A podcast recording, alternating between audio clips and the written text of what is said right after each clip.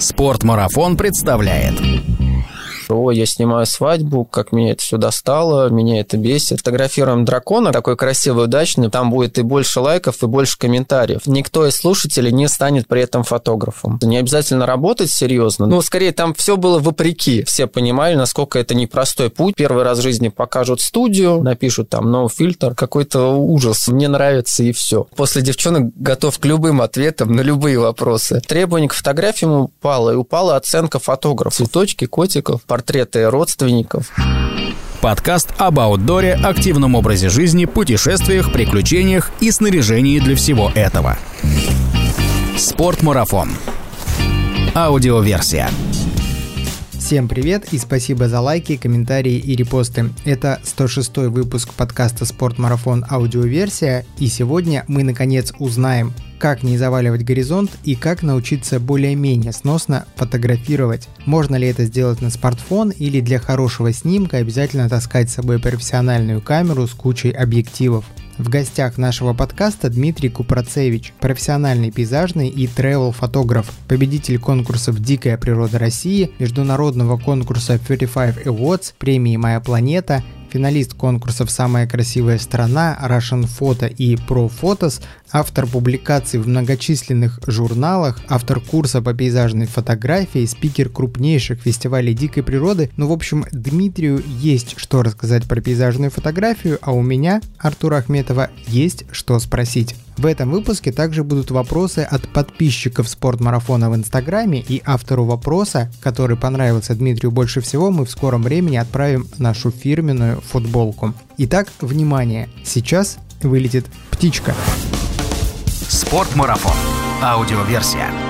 Дима, привет. Привет, Артур и все наши слушатели. Как твое настроение? Ну, девчонки в нашей кафешке тебя, по-моему, зарядили позитивом сейчас. Да, собственно говоря, поэтому у меня такой боевой настрой, я готов ко всему, и после девчонок готов к любым ответам на любые вопросы. Да, просто расскажу слушателям. Дмитрий приехал пораньше к нам, мы успели попить кофе, и так получилось, что в компании моих коллег-девчонок спортмарафона они завалили просто его вопросами про фотографию. Я сейчас, наверное, многие из этих вопросов повторю повторю. Надеюсь, что ты с той же искренностью и искрометностью на них будешь отвечать. Хорошо. Давай, чтобы слушатели больше познакомились с тобой. Как давно ты занимаешься фотографией? Первую камеру я купил в 2008 году. Это была цифровая камера. Ну, собственно говоря, получается уже больше 12 лет. То есть ты сразу начал с цифры? Нет. Тут я хотел сделать важное уточнение, что первый раз я вообще взял камеру в руки в восьмом классе. Я тогда ходил на фотокружок. Были такие. Это была пленочная камера какая-то такая начального уровня. Я не помню. Ну, что-то типа «Зенита». Ну, типа потому что «Зенит» была продвинута, а у меня была попроще. Да, мы ходили в зоопарк, сами печатали фотографии, проявляли. Я успел попробовать все вот это. Я тогда это делал неосознанно, но спустя годы я вернулся к фотографии. Не сказать, что я после покупки цифровой камеры сразу начал куда-то расти, развиваться. Нет, наверное, первые пять лет я фотографировал как все, да. Цветочки, котиков, портреты родственников. Как все тогда или как все сейчас? Прости. Ну да, как все сейчас скорее. Естественно, а потом у меня какое-то желание желание появилось к росту, развитию. Мне просто казалось, что у меня не получается так, как я вижу в журналах э, или на тех фотографиях, которые мне нравятся. Соответственно, начал искать знания, ходить на всякие курсы, читать об этом много, ездить в фототуры. Тогда начался, наверное, мой рост, который меня привел ну, вот, э, к профессиональному занятию фотографией. Ты фотографировал сначала на пленку, потом был небольшой перерыв.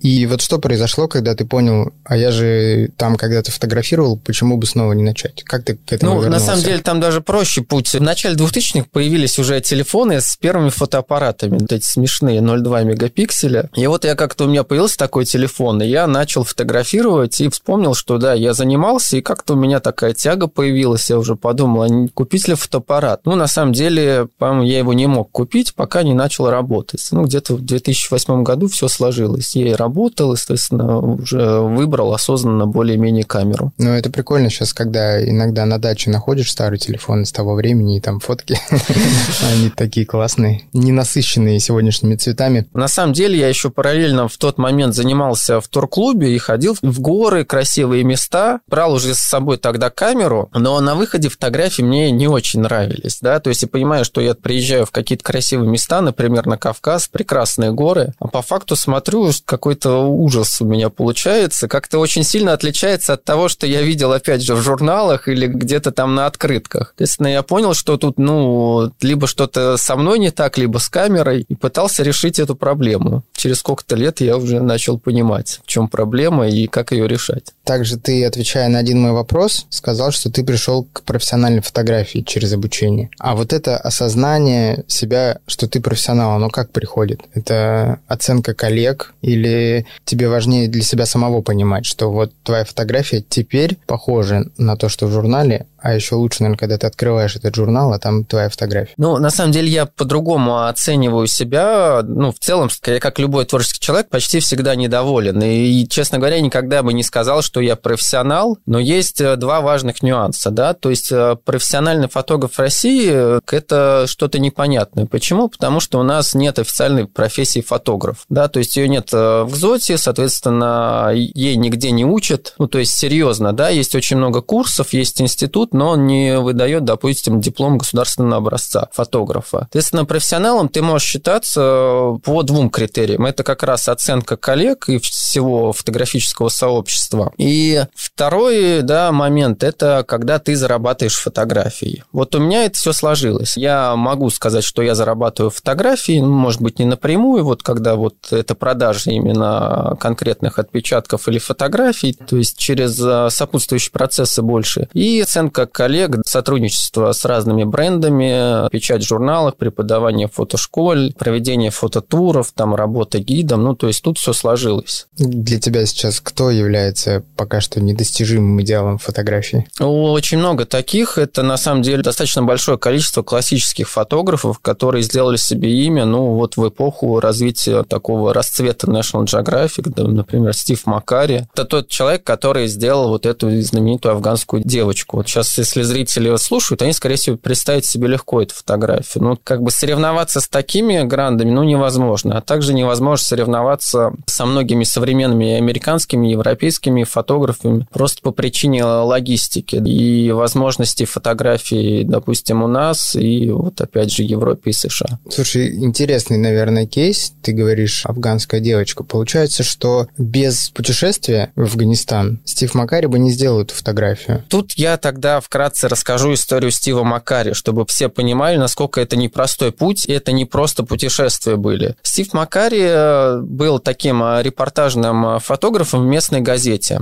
Ему было около 30 лет, и вот он решил путешествовать по миру. Он оказался в Индии, потом через Индию перебрался в Пакистан, и там сфотографировал достаточно случайно первый свой военный конфликт. То есть он не был не подготовлен к такой серьезной фотографии. Но, не знаю, можно сказать, что ему повезло, с другой стороны, наверное, не очень, что он попал в зону военных действий, но эти фотографии, да, которые он сделал, э, были эксклюзивными. Он отправил их в несколько изданий, достаточно крупные издания на тот момент, ну, уровня, например, Нью-Йорк Таймс. Через несколько лет он стал одним из самых главных военных фотографов в мире вообще. То есть человек рисковал жизнью в первую очередь. И сделал это достаточно случайно, просто путешествуя. То есть не с жаждой заработать денег, стать там известным фотографом. То есть это такой был какой-то риск и приключение. Такая известность его привела уже в National Geographic. Вот уже выполняя такое задание да, для редакции, он поехал делать репортаж о беженцах, он сфотографировал эту девочку. Все-таки получается, что ты можешь там бесконечно совершенствовать свои навыки и узнавать все больше и больше о фотографии и быть действительно клевым фотографом, но вот этот элемент случая, он присутствует. То есть ты оказался в том месте, в то время, где не оказался другой фотограф, и после этого к тебе приходит популярность. Да, есть такое. Ну, без случая и без такого желания приключений тут невозможно. Ты должен идти куда-то вот, где все на грани. То есть, если ты будешь жить спокойной жизнью и делать только путешествия, которые хорошо ну, продуманы по известным местам, ну, ты не добьешься такой славы, да. То есть, если ты будешь просто копировать и повторять. Ты что делаешь вот для этого? Есть какие-то задумки у тебя? Куда бы ты хотел отправиться? Задумок э, на самом деле очень много. Вопрос, что реализовать их, допустим, не всегда э, возможно быстро. Это все откладывается, ну, когда-то в долгий ящик, когда-то там э, до лучших времен. Ну, на самом деле сейчас сложнее достаточно, чем делать это там, не знаю, 30 лет назад, потому что, ну, с развитием цифровой фотографии весь мир практически отфотографирован. Можно придумывать только какие-то очень-очень локальные истории. Например, уехать в горы к какому-то племени, пожить с ними, ну, то есть, которые там, если и известны, но все равно о них нет какой-то истории. Вот истории каких-то таких локальных э, людях, событиях, не знаю, предметах уникальных, про которые еще никто не рассказывал, да. А вот какие-то банальные просто места, знаете, поехать там в какую-то страну и сделать репортаж, ну, это на данный момент никого не интересует. А как ты считаешь, фотография сама по себе может рассказать историю? Или сейчас, когда мы потребляем очень много контента, фотография обязательно должна сопровождаться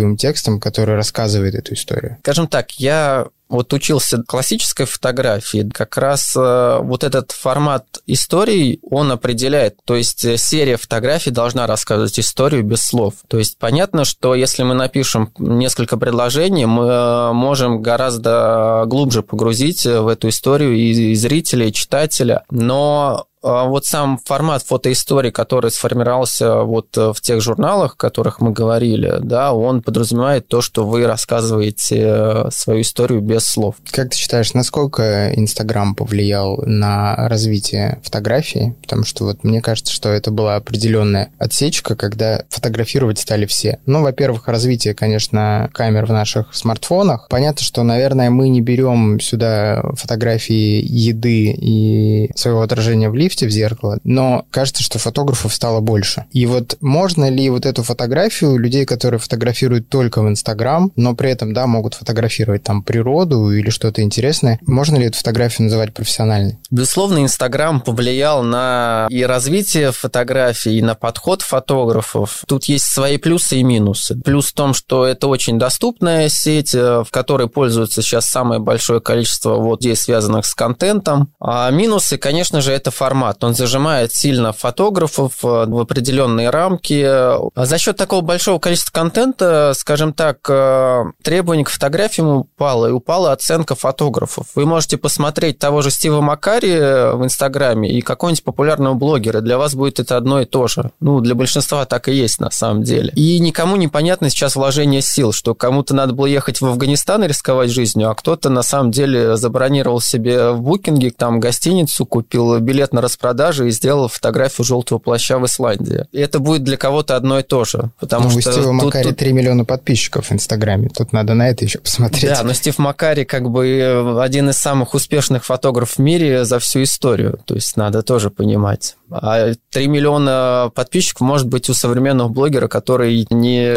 нет, нет, э, собственно говоря, ни таких знаний, ни умений. То есть это современный мир, это надо принимать, что да, это сейчас может быть на одной чашке весов. Ты бы смог отличить фотографию Стива Макари от, там, от своей? От своей? Ну, конечно же, это легко. Я Ладно. Стива Макари я отличу, на самом деле, от, э, не знаю, от 90% фотографов. Можно ли как-то сейчас выработать и сохранить свой стиль фотографии, чтобы быть узнаваемым узнаваемым фотографом. Да, безусловно. То есть э, стиль фотографии – это на самом деле такая тема, которая не относится ни к Инстаграму, ни к там современным трендам. Стиль вырабатывается двумя путями. Либо достаточно долгой работой, и когда у вас появляется собственное видение, которое потом формируется в стиль. Потому что стиль подразумевает и формат подачи, и вашу обработку авторскую, и какие-то любимые там композиционные приемы. Либо вы видите свое отличие и вот делайте упор на этом. Это понятный путь и э, вполне решаемая задача. Еще немножко про Инстаграм поговорим. Давай. Твоя фотография, вот с появлением Инстаграма, ты чувствуешь, она поменялась? Когда ты делаешь снимок, ты думаешь о том, будет это в Инстаграме или нет, и корректируешь ли от этого свою съемку? Или это для тебя не стоит каким-то там сверхзадачей, и ты просто занимаешься также фотографией, но понимаешь, что есть еще Инстаграм, в котором 95 тысяч подписчиков, что тоже неплохо в современном мире, и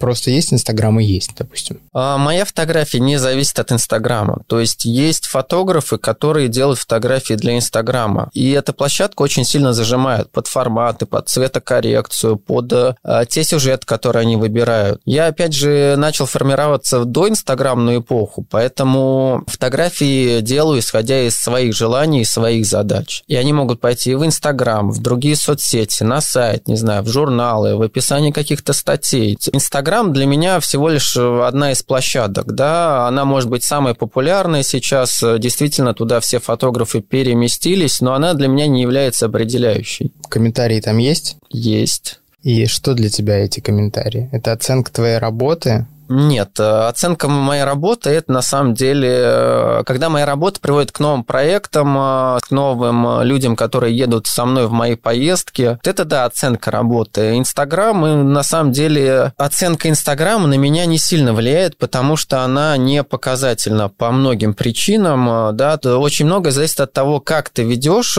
и как ты провоцируешь своих подписчиков. Если я напишу какой-нибудь злободневный пост, естественно, там будет и больше лайков и больше комментариев. Но это не является оценкой работы. Надо понимать вот эту разницу. Ты сейчас много времени уделяешь своему образованию? Сейчас меньше, потому что на самом деле каких-то, ну, меньше осталось незаполненных областей, которые, да, я хотел в свое время там именно заполнить знаниями о фотографии, да, то есть достаточно много учился, поэтому сейчас меньше, но стараюсь тоже что-то читать, смотреть, покупать курсы западных фотографов, потому что у нас меньше таких курсов, которые меня интересуют. И когда появляется у нас, тоже стараюсь смотреть. В целом э, и тренды меняются, подходы к фотографии, и так я преподаю, я должен быть вот э, в понимании, собственно говоря, современной фотографии. Поэтому тут нельзя останавливаться. Как говорится, или развитие, или смерть. А что бы ты посоветовал начинающим фотографам, что им хорошо было бы изучить, напрямую не связанное с фотографией? Есть ли что-то, ну, я не знаю, там, основы рисования? Да, рисунок на самом деле, э, если вы хотите серьезно развиваться в фотографии и понимать обработку, без рисунка в принципе невозможно. То есть вся база, которая закладывается в обработку и композиционной, и цветокоррекции, и свет теневого рисунка, она на самом деле лежит вся как раз э, в области живописи. То есть живопись за свою тысячелетнюю историю сформировала вот э, достаточно большой набор правил, шаблонов, подходов. Скажем так, почитав, изучив, походив немного на самые простые курсы рисунка, вам будет э, в разы проще потом развиваться в фотографии. Либо вам придется это все делать интуитивно, что более долгий путь. Еще, может, что-то? Не связанное с фотографией? Ну, напрямую не связанное. А, хорошо, надо развивать, э, собственно говоря, свое визуальное мышление. Для этого помогает, допустим, э, читать какие-нибудь книги. Когда вам приходится представлять какие-то образы, это какая-то фантастика, ну, не знаю. То есть это не, не связано именно... Включать воображение. Да, включать воображение, очень правильно сказано. Потому что, когда мы посмотрели фильм, нам уже показали сформированные образы. А тут очень важно включать воображение, тогда у вас визуальное мышление будет по-другому работать. То же самое, почему неинтересно читать книгу после того, как ты фильм по этой книге посмотрел? Тебе все образы нарисовали, тебе нечего додумывать. Да, В то же время, есть. да, если ты почитал книгу, а потом смотришь экранизацию, ты думаешь, не, вы что, ребят, там же совсем по-другому, совсем другие образы у тебя в голове были. Ну, просто на самом деле, когда у вас э, заработает вот так сильно воображение, вы будете придумать для себя задачи фотографические,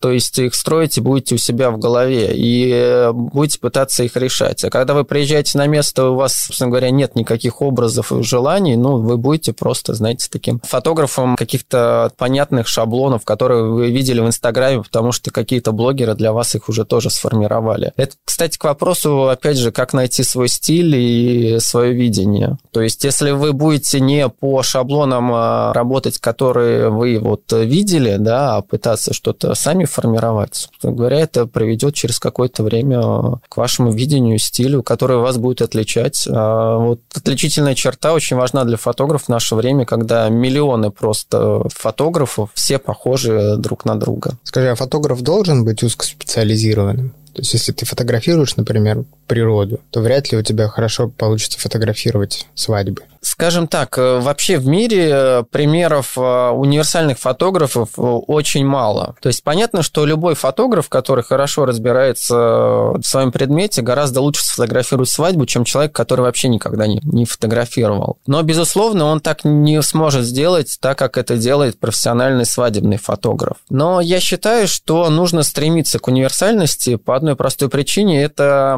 расширяет ваши возможности в рамках даже вашего жанра. Если вы умеете фотографировать портрет, да, вы можете применять эти подходы, ну, в любом жанре, будь там пейзаж, там дикая природа, не знаю, макрофотография и прочее, потому что у вас другое ощущение света, цвета, да, подход композиции другой, это тоже очень может повлиять на конечный результат. Поэтому я считаю, что тут нужно пробовать себя в других жанрах, учиться, не обязательно работать серьезно, пытаться там перейти в какую-то другую нишу. На самом деле это в принципе невозможно, если вас это не захватывает. То есть невозможно расти внутри жанра, если он вам не нравится. Да? И, ну, конечно, я знаю таких фотографов, которые, ой, я снимаю свадьбу, как меня это все достало, меня это бесит. Понятно, что так человек не будет развиваться в этом жанре. То есть он должен его поглощать, захватывать, он должен хотеть расти. И тут вы себя не сможете обмануть, да, то есть нельзя вдруг начать фотографировать свадьбу и в ней расти и зарабатывать, не знаю, там 100 тысяч, например, за одну свадьбу, да, если вас это вообще никак не интересует именно в визуальном плане. То есть вы должны хотеть сделать красивую картинку, а потом уже придет такой успех, ну, финансовый. Скажи, может быть, в твоем случае, а может быть и в общем, профессиональный рост фотографии и вообще достижение какого-то успеха в фотографии – это талант или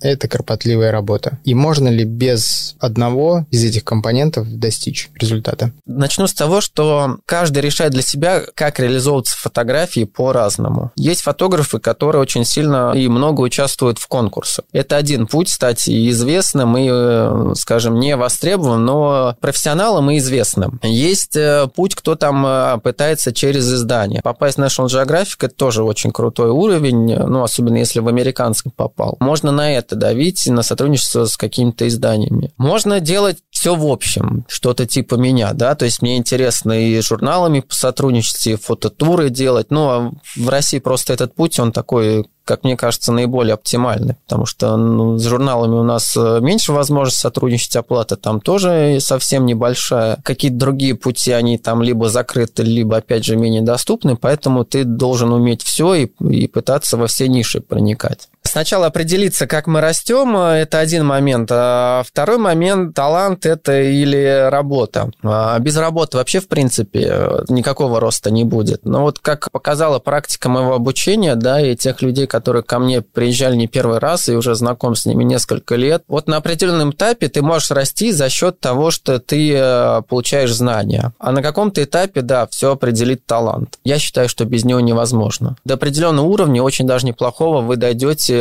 Э, там обучаясь, э, имея насмотренность, там общаясь с фотографами, ну, вообще всячески развиваясь в фотографии. Но потом все определит вот талант. То есть, насколько вот у вас будет такой яркий ваш стиль, насколько у вас хватит желания и времени, возможностей, чтобы не бросить все это, потому что вот когда мы начинаем заниматься чем-то профессионально, это поглощает, ну, большое количество ресурсов и времени. Поэтому вот тут все определится. Дмитрий, скажи, а вот ты преподаватель курсов, учишь людей фотографии. Как ты считаешь, что будет правильным, если человек, допустим, решил заняться фотографией, ну или хотя бы попробовать? Человеку хотя бы начать фотографировать и делать это самостоятельно, чтобы хотя бы понять, да, или хоть что-то композиционно строить, или лучше вот пришла в голову идея сразу найти курсы, чтобы не допускать своих ошибок и потом не переучиваться? Отличный вопрос. Я считаю, что на самом деле лучше сразу пойти на курсы по одной простой причине, что фотографию можно разделить на два этапа. Вот техническая как раз часть и вот такая художественная часть. Вот техническую надо решить быстро и, и правильно, поэтому тут проще пойти на курсы. На самом деле вы потратите больше времени, если будете читать про выдержки диафрагмы и не совсем понимать, как это работает. Тут нужно побыстрее разобраться один раз в жизни, потому что потом вас это не должно беспокоить. А вот художественная часть, да, это на всю жизнь. Там придется там стиль искать, менять себя, искать вдохновение. Тут уже попозже, и тут вы будете сами по большей части разбираться. С технической частью проще разобраться на базовых курсах и не тратить там э, лишнее время, на самом деле, на изучение большого пласта информации, который есть в интернете. Он просто вас может еще и запутать ко всему прочему. Но в эпоху, собственно говоря, вот э, современных трендов, когда все пытаются научить успешному успеху, и вам все пытаются на каждом шагу рассказать, что научат вас и фотографии, и писать книги, и все это за 10 дней, и вы будете зарабатывать... Не выходя из дома, желательно. Да, и не выходя из дома. Ну, собственно говоря, те, кто занимается реальным трудом во всех областях, понимают, что это немножечко, ну, мягко говоря, лукавство, да, что единственный путь что-то сделать, это на самом деле начать это делать, первое. Второе, достаточно много работать. Поэтому лучше пойти на базовые курсы, а не на курсы, которые вам пообещают все на свете и сразу, не выходя из дома. Да? То, что вы за пять шагов э, попадете в журнал или э, наберете миллион подписчиков, ну и все вот в таком духе. А тогда скажи, пожалуйста, вот люди, которые, допустим, захотят найти правильные курсы, что они должны увидеть в программе обучения новичка, чтобы понять, да, вот это курсы базовые, и вот эти знания мне нужны в самом начале? Про базовый курс на самом деле легко. Вам должны объяснить настройки камеры, должно быть э, практическое занятие, где вы это все попробуете, где будет преподаватель стоять рядом и, собственно говоря, вам все подскажет. Это один момент. Второй момент, э, неплохо, если вам первый раз в жизни покажут студию, чтобы вы э, как бы не думали, что это что-то сложное и ужасное. И какую-то самую простую базу по композиции должны объяснить, чтобы вы вот с этой базой ну, стали как-то делать более осмысленно фотографии. Уже потом э, шли на специализированные курсы, где там уже начинаются всякие портреты или как у меня там travel и пейзаж и прочее. Тут уже нужно подходить подготовленным, потому что, как правило, на такие курсы не тратят время на то, чтобы объяснить выдержку диафрагмы. То есть у них задача совершенно другая. Именно именно объяснение композиции. И вот композиция – это уже отдельная задача. Опять же, надо идти либо на отдельный курс, ну да, но один курс, как я считаю, в композиции не поможет. Нужно и живопись изучать, и вот, как уже говорила, рисунок. Ну и в целом, как бы иметь насмотренность и вкус. А вкус формируется, ну, не за один день, да, то есть вам постоянно придется, если мы говорим про фотографию, то смотреть э, картины, фотографии и фильмы. Правильные курсы должны содержать практику? Да, практически любые курсы должны содержать практику фотографии, потому что фотография – это практика. Мы можем, вот как сейчас, говорить очень долго вокруг да около, но никто из слушателей не станет при этом фотографом, потому что фотография – это визуальное искусство, и фотография формируется только практикой. А когда ты видишь снимок, который делает твой ученик, ты же видишь его своими глазами, через свою призму опыта того, как ты строишь, да? Как ты отделяешь вот это свое мнение от фотографии, от того, как фотографию увидел ученик. И вот здесь находишь, что вот это ошибка, а вот это хорошо. Но опять же, пользуюсь, как ты сказал, э, своим опытом, да, то есть надо понимать, что это, допустим, там может быть ошибка или э, техническая, да, он поставил... Всегда же можно свалить на то, что я так вижу. На самом деле, когда ты преподаватель, ты должен э, развивать видение твоего ученика, а не формировать свое видение в нем. Это вот правильный путь к его будет стилю, к его подходу. Ты должен указывать только на вот технические ошибки или явно композиционные, например, там сильно сильно завален горизонт. И то я бы на самом деле поинтересовался, это его идея или он просто не заметил. Ну, бывает, не хватает опыта, они смотрят э, на много деталей и не видят вот таких мелочей, которые э, понятны, ну, такому опытному взгляду. Когда ты поинтересовался, соответственно, поправили горизонт и сделали так, как он видит. И можно ему показать другие подходы при этом. Можно так сделать, но при этом он должен сам решать, как он хочет сфотографировать. Потому что вот нельзя вмешиваться, собственно говоря, в его художественном видении и формировать его, исходя из э, своего. То есть иначе это будет, ну, там, твоя копия не самая удачная. А вдруг удачная? Вдруг ученик превзойдет мастера? Я буду очень рад, то есть если он меня даже назовет потом э, своим каким-то там учителем, это все здорово, но когда на самом деле ты видишь э, какие-то явно выраженные примеры твоего стиля, как у меня бывало, есть фотографии очень сильно контрастные, да, и когда я вижу учеников, с одной стороны, это прикольно, с другой стороны, как как-то мне грустно, что, наверное, я очень сильно повлиял каким-то своим видением на это. Стараешься эту ситуацию исправить и сказать, ты тут делаешь, как я, не делай так. Нет, ну, на самом деле, я считаю, что это часть пути. Сейчас э, человек попробует э, это, да, и что-то возьмет из этого, и с чем-то он дальше пойдет. Насущный вопрос для людей, которые занимаются путешествиями, ну, не те, где мы сели на самолет, прилетели в отель и где-то гуляем вокруг города, а именно походы, трекинг и прочее. Профессиональная техника висит много. Можно ли делать крутые снимки исключительно на телефон, при этом не осваивая более сложную цифровую технику? Я считаю, что можно, потому что понятие крутые снимки, оно очень размытое. Собственно говоря, если мы сфотографируем дракона, который внезапно появился, или инопланетян на телефон... Блин, это крутой снимок будет. Да, это будет крутой в любом случае снимок. Вы, скорее всего, попадете во все журналы и станете известным. Да? То есть не это определяет успех снимка. Скорее всего, вот, вот этот случай, о котором мы уже говорили. Но если говорить серьезно, тут нужно для себя решить, э, что вы делаете. Контент для Инстаграма программы, тогда вам хватит, собственно говоря, современного смартфона, у которого есть там и три камеры теперь, и куча разных настроек, и действительно искусственный интеллект очень хорошо обрабатывает снимки и выдает вам отличное качество. Мне, чтобы сделать такой снимок после профессиональной зеркальной техники, надо потратить там час или два. Но если мы работаем не только под Инстаграм, например, делаем уже для выставок там или работаем, чтобы напечатать фотографии, тут уже, ну, на данном этапе развития смартфон не подходит. Там все-таки не то качество, и оно очень заметно, то, что качества не хватает именно при печати фотографии размера чуть больше, чем 40 на 60. А есть курсы специальные, как фотографировать на телефон? Да, сейчас очень много курсов, э, как фотографировать на смартфон. На самом деле там база очень похожа, как в основах фотографии, то есть это база по композиции, база по настройкам. То есть их очень много, но практически нет специализированных курсов, в принципе, я не вижу возможности в ближайшее время, чтобы они появились, да, там портрет на телефон или там, не знаю, та же трейл-фотографии на телефон или вообще очень такие забавные жанры, да, технические, там, предметные фотографии, макрофотография, дикая природа, ну, все это пока невозможно из-за технических ограничений. То есть смартфоны, так это масс-рынок, они заточены под другие задачи, как раз фотографировать, в общем, красиво, но не решать специализированные задачи. А когда ты последний раз смотрел на свой снимок, понимал, что ты хочешь его напечатать на бумаге и печатал его. Вот просто так, ни для чего, просто тебе понравилась фотография. Честно говоря, никогда я так не смотрел.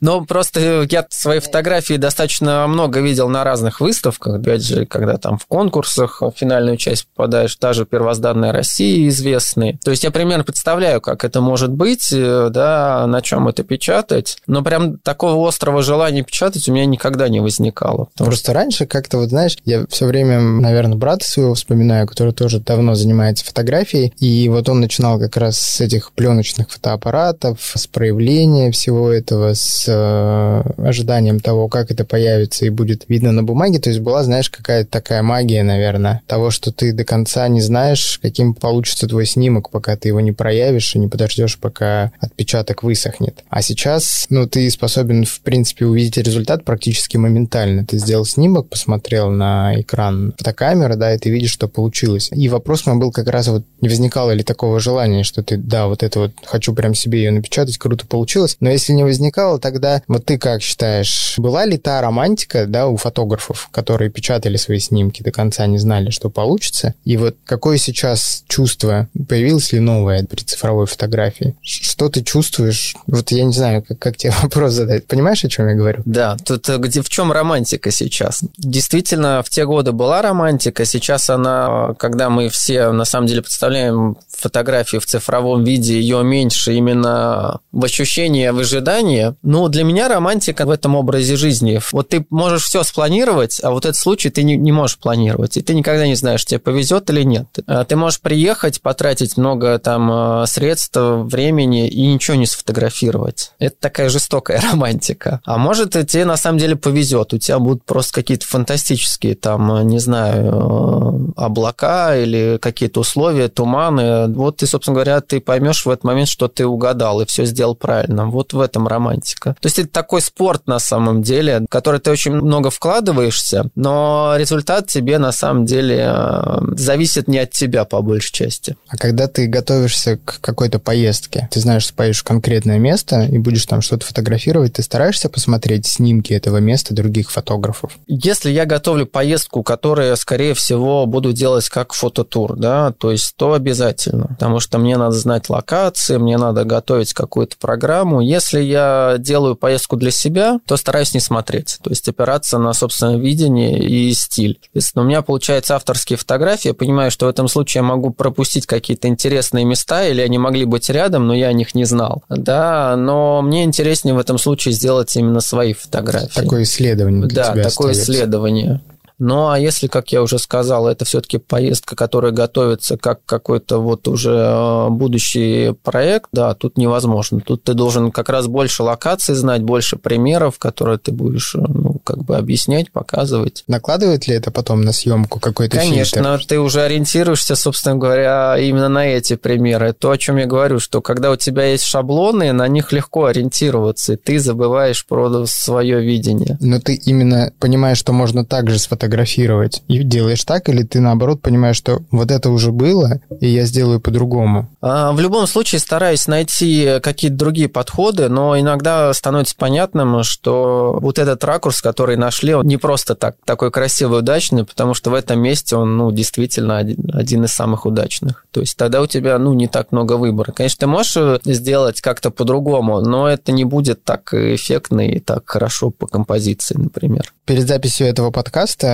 мы запустили сторис в инстаграм-канал Спортмарафона, где попросили наших подписчиков задать тебе вопросы. И вот у нас есть несколько. Ух ты. Давай, на них ответим. Давай. Это был наш, кстати, первый опыт подобных вещей. И сейчас посмотрим, как пойдет. Может быть, сделаем это регулярным. Вопрос. Какие из ваших снимков изначально вам не понравились, но со временем были признаны зрителями? Есть такие? Честно говоря, я небольшой фанат своих снимков, и все по каким-то причинам считаю не самыми удачными. Да, ну, на самом деле было несколько таких. Вот один самый популярный, наверное, который в каком-то году победил на конкурсе 35 Photo Awards, там первое место в категории как раз пейзаж заняло. То есть там фотография такая серая, которая я сфотографировал от безысходности, потому что рассвета не было, какой-то туман пришел. В итоге она победила. Для меня до сих пор загадка, как такая достаточно простая фотография какой-то успех могла иметь. Ну, скорее, там все было вопреки. Когда я пошел на гору, снизу туман, наверху так солнце светит, все красиво, но то, что мне нужно фотографировать, ну, находится в тумане. Спускаюсь вниз в этот туман, в итоге облака затянуло, серая серость. Этот снимок начинает потом как-то становится популярным и побеждать. Ну, вот для меня это Ты загадка. сам отобрал эту фотографию на конкурс? Да, я ее отобрал, ну, потому что она достаточно эффектная, но я не считаю ее какой-то вот такой действительно стоящей.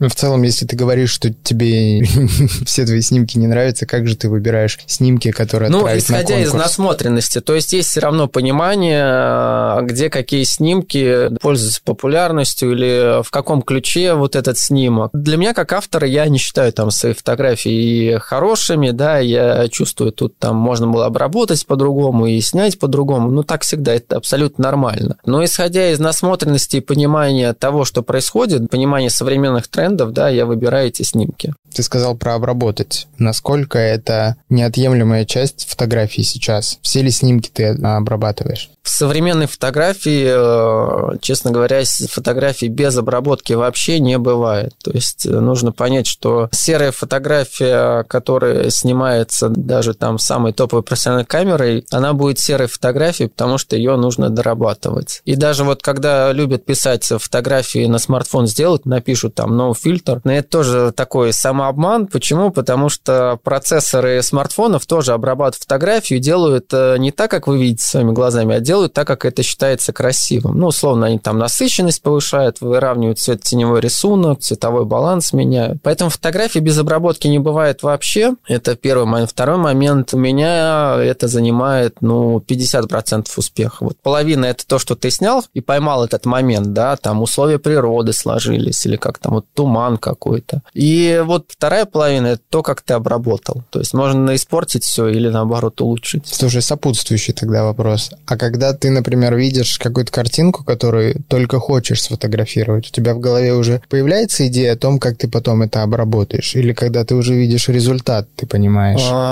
Ну, примерный план обработки есть, исходя из, ну, из понимания моих умений по обработке, я понимаю, как нужно фотографировать. То есть я понимаю, что что-то можно исправить или что-то нет. Решить э, вот эту задачу технически с помощью съемки, да, сделать там несколько кадров или панораму. То есть это решается именно камерой, а не обработкой. Либо я смогу решить вот эти э, вопросы обработкой, да, это влияет на съемку. Но конечный итог я только могу предполагать, когда начинаю обрабатывать, когда спокойно дома сел перед компьютером, открыл, понял, что я вот ее стоит обрабатывать, или у меня такие надежды были на эту фотографию, понимаю, что нет, они не оправдались. Этому учат на курсах? То есть что ты можешь сделать фильтрами, а чего не можешь, что нужно делать камерой? Отчасти да, отчасти нет. Вот как раз я рассказываю про технические приемы съемки. Это, например, там та же панорама, брекетинг, стейкинг. Все там тяжело вздохнули, да?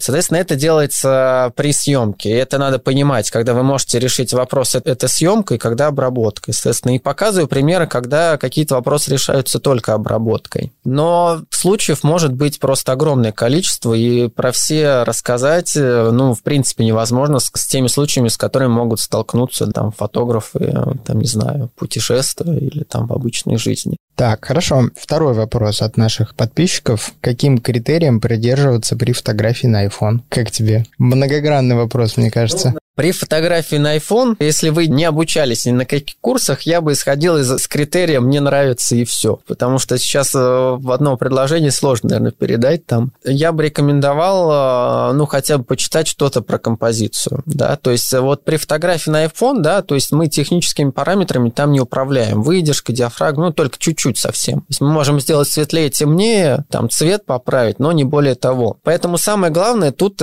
правильно выбрать ракурс. Поэтому я бы что-нибудь почитал про вот выбор ракурса и какую-нибудь статью хотя бы про композицию. Испытываете ли вы, Дмитрий, адреналин при фотографировании? Или, может, не адреналин, а какой-то, сейчас скажу, наитие?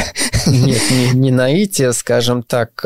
Но это не адреналин. Адреналин, ну, совершенно, да, это какое-то удовлетворение от того, что я занимаюсь этим, да, да, то есть это как раз к вопросу романтики, когда вот ты ехал далеко, там, летел, потом ехал, и вот тот самый момент, он случился или нет. Вот если он случился, ты вот чувствуешь, что ты все здорово сделал, там, сидя, планируя в Москве, и очень здорово, что ты оказался вот в это время, в этот момент именно здесь. А если такого не случилось, то ты, наоборот, расстраиваешься, что вот столько времени потратил на все это, и ничего не получилось.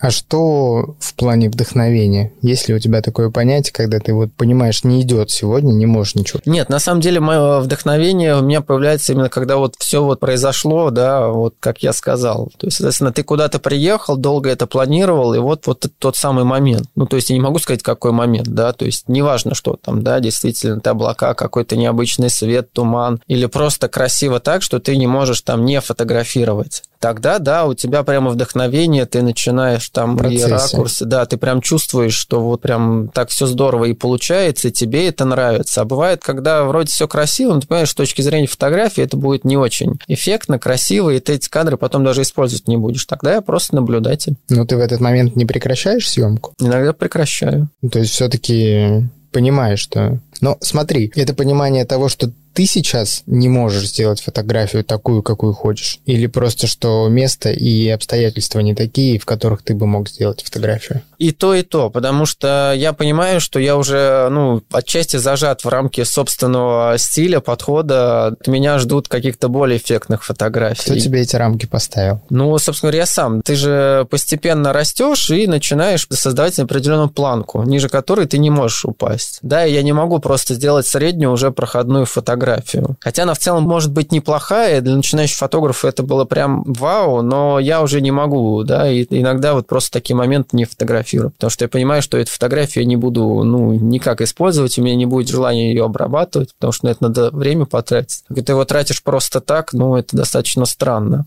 Еще есть четвертый вопрос от э, наших подписчиков. Твой первый фотоаппарат, каким он был? Был ли он в то время пределом мечтаний? Первый цифровой фотоаппарат это был Canon 1000D. Он не был пределом мечтаний, но на тот момент у меня не было мечтаний. На самом деле я очень плохо разбирался в технике и выбрал фотоаппарат, исходя из финансовых возможностей, ну и современных фотоаппаратов на тот момент. Да, то есть он не был ни плохим, ни хорошим. Просто был? Да, просто был, да, спасибо. и выполнял свои функции на тот момент. Сохранился фотоаппарат или ты его потом... Нет, он не сохранился. Ну, всю технику, собственно говоря, старую я обычно либо продаю, либо там с ней что-то происходит, там теряется иногда.